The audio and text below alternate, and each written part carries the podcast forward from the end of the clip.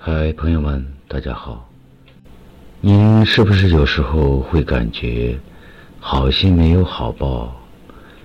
为什么自己对别人那么好，别人不把自己当一回事儿呢？今天呢，就给大家聊一聊，为什么别人不把你当一回事儿？为什么别人不把你当一回事儿呢？因为你太好说话了，什么事情一找你就应，什么东西一要你就给，什么错误你都会原谅，什么伤害你都会接受。要知道，有的人习惯了得到，便忘记了感恩；习惯了你的坚强，却忘记了关心；习惯了你的大度。便忘记了收敛。善良总没有错，但得分跟谁。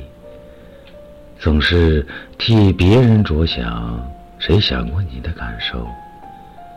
我不怕吃亏，吃亏是福，但我怕对方不理解，把我当成傻瓜。我不怕别人在背后捅我一刀，我怕背后捅我的人。